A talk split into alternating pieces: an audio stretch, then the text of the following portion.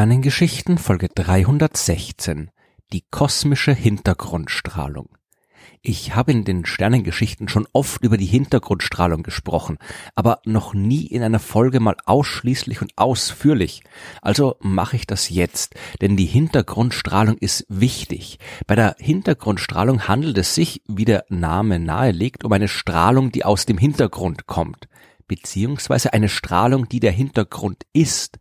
Egal wo wir hinschauen, sie ist überall und sie ist eine kosmische Hintergrundstrahlung, weil sie aus dem Weltall kommt. Die Geschichte ihrer Entdeckung ist schon oft erzählt worden und ich erzähle sie gerne auch hier noch einmal. Im Jahr 1964 waren die amerikanischen Physiker Arno Penzias und Robert Wilson damit beschäftigt, eine große Funkantenne für die Bell Laboratories einzurichten. Mit Wissenschaft im engeren Sinn oder gar mit Astronomie hat das alles vorerst nicht viel zu tun gehabt. Es ist nur darum gegangen, das Ding einsatzbereit zu machen, was sich aber als schwierig erwiesen hat. Denn die Radioantenne Antenne hat ein Hintergrundrauschen empfangen und das hat gestört. Wilson und Penzias haben jetzt ihr Bestes versucht, dieses Rauschen zu entfernen. Sie haben alle Bauteile geprüft, sie haben alle Geräte geprüft, sie haben alle Verbindungen und Schaltkreise geprüft, sie haben sogar die Tauben verscheucht, die in der Antenne genistet haben und alles mit Taubenkot verschmutzt haben. Aber selbst das frisch renovierte, kotfreie Teleskop hat immer noch gerauscht.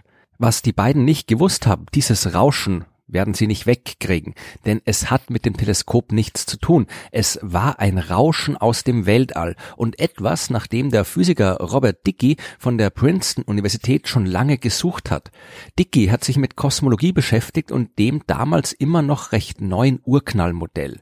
Er und seine Arbeitsgruppe, die haben probiert herauszufinden, was sich damals, als das Universum seinen Anfang genommen hat, eigentlich genau abgespielt hat. Und hier ist jetzt die moderne Kurzversion des ultimativen Anfangs, beziehungsweise von dem, was unmittelbar danach passiert ist. Am Anfang war das Universum sehr heiß und sehr dicht, aber es hat sich ausgedehnt und dabei ist es abgekühlt. Im Universum hat es damals noch nicht viel gegeben. Also natürlich hat es im Universum auch damals schon per Definition alles gegeben, was es gibt, aber das war längst nicht so interessant wie heute. Da gab es damals keine Sterne, keine Planeten, keine Galaxien, es gab noch nicht mal vernünftige Atome. Was es gab, waren Protonen, Neutronen, Elektronen und jede Menge Energie in Form von Photonen. Protonen und Neutronen, die sind das, aus dem Atomkerne end- und bestehen, und Elektronen bilden die Hülle der Atome. Aber noch nicht damals. Zuerst haben sich ein paar Protonen und Neutronen zu den allerersten Atomkernen zusammengefunden. Wie das genau abgelaufen ist, das ist ein Thema für eine andere Sternengeschichte. Auf jeden Fall gab es am Ende die Kerne von Wasserstoffatomen, die nichts anderes sind als einzelne Protonen, und die Kerne von Heliumatomen, die aus zwei Protonen und zwei Neutronen bestehen. Aber es waren eben nur Atomkerne keine kompletten Atome. Dafür braucht's noch Elektronen in der Hülle. Die Temperaturen, die waren damals aber noch viel zu hoch. Durch diese enormen Temperaturen haben sich Atomkerne und Elektronen viel zu schnell bewegt, als dass sie sich zusammenfinden und zusammenbinden konnten. Die Elektronen sind durch die Gegend gesaust und immer an den Atomkernen vorbei. Das ist nicht ohne Folgen geblieben, denn da war ja noch das Licht, also die Photonen. Die haben das getan, was Photonen immer tun, sich durch die Gegend bewegt. Nur war die Gegend damals ziemlich voll, voll mit Elektronen und jedes Mal, wenn ein Photon einem Elektron zu nahe kommt, wird es daran abgelenkt. Kurz gesagt, das Universum war voller Zeug, und voller Licht, aber trotzdem eine trübe, undurchsichtige Suppe. Das Licht konnte sich einfach nicht aus dem Staub machen, weil ihm die Elektronen im Weg gestanden sind. Das Ganze hat knapp 380.000 Jahre gedauert. In all der Zeit ist das Universum immer größer und immer kühler geworden, die Elektronen wurden immer langsamer und dann waren sie irgendwann langsam genug, um zusammen mit den Atomkernen echte Atome bilden zu können. Und von da an sind die Elektronen bei ihren Atomkernen geblieben, der Weg war jetzt endlich frei für das Licht. 380.000 Jahre nach dem Urknall ist das Universum durchsichtig geworden. Das Licht hat die Gelegenheit natürlich sofort genutzt. Von jedem Punkt des jungen Universums aus hat es sich in jede Richtung auf den Weg gemacht und ist deswegen heute immer noch da.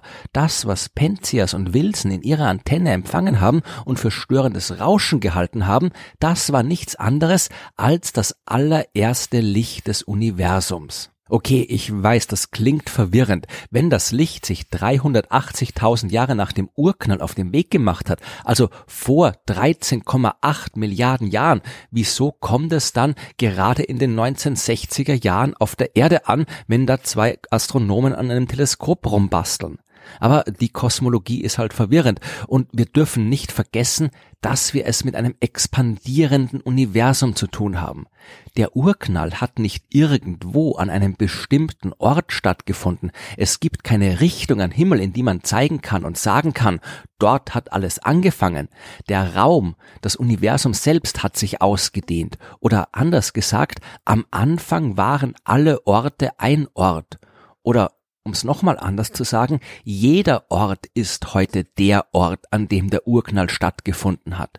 Von jedem Ort des jungen Universums aus hat sich das erste Licht auf dem Weg zu jedem anderen Ort im Universum gemacht.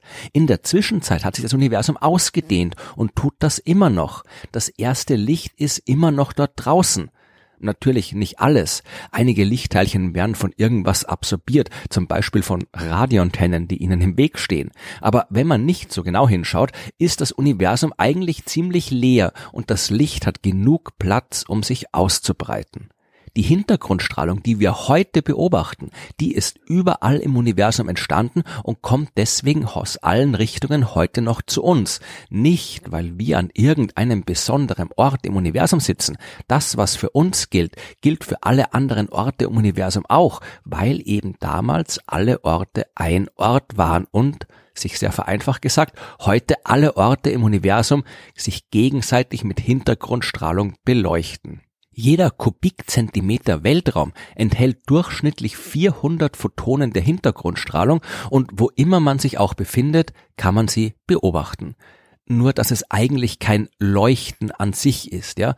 Damals war das Licht sehr hochenergetisch, aber mit der Expansion des Raums ist auch die Wellenlänge des Lichts gedehnt worden. Das, was früher hochenergetische und kurzwellige Strahlung war, ist heute langwellige Mikrowellenstrahlung mit einer sehr geringen Energie.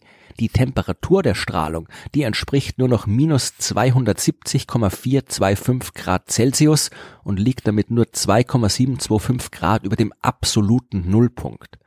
All das hatten damals Robert Dickey und seine Kollegen berechnet und sie waren gerade dabei, eine entsprechende Beobachtungskampagne zu organisieren, um die Vorhersage zur Existenz dieser Strahlung auch konkret zu überprüfen. Dann hat aber Dickey mehr oder weniger durch Zufall von der Beobachtung erfahren, die Penzias und Wilson gemacht hatten. Und im Gegensatz zu den beiden hat er sofort gewusst, was das war, die Hintergrundstrahlung, die er vorhergesagt hat alle zusammen haben ja dann endlich diese fundamentale Entdeckung veröffentlicht, aber ein bisschen ungerechterweise sind nur Penzias und Wilson 1978 dafür mit dem Nobelpreis für Physik ausgezeichnet worden. Was stellen wir jetzt an mit dieser Hintergrundstrahlung? Viel, sehr viel. Die ist buchstäblich das erste Licht des Universums. Weiter als bis zur Entstehung der Hintergrundstrahlung können wir nicht zurückschauen. Die Hintergrundstrahlung zeigt uns, wie das Universum kurz nach seiner Geburt ausgesehen hat. Die liefert uns quasi ein Babyfoto des Kosmos. Wenn das junge Universum überall und an jedem Ort komplett gleich ausgesehen hätte, dann würden wir heute auch überall und aus jeder Richtung exakt gleich viel Hintergrundstrahlung messen. Das tun wir aber nicht. Wir messen winzige Unterschiede in der Temperatur der Strahlung. Und das ist gut, denn würde es diese Unterschiede nicht geben, würde das Urknallmodell nicht funktionieren. Denn irgendwie muss ja aus der ganzen Materie vom Anfang, müssen ja Sterne, Galaxien und der ganze Rest entstehen. Das geht aber nur, wenn die ursprüngliche Materie eben gerade nicht komplett gleichmäßig verteilt ist. Es braucht kleine Klumpen, kleine Regionen, in denen ein bisschen mehr oder weniger Materie vorhanden ist. Denn nur dann können sich daraus später dichtere Materieansammlungen wie zum Beispiel Sterne oder Galaxien entwickeln. Die unterschiedliche Materieverteilung kurz nach dem Urknall sorgt aber auch für Unterschiede in der Temperatur der Hintergrundstrahlung.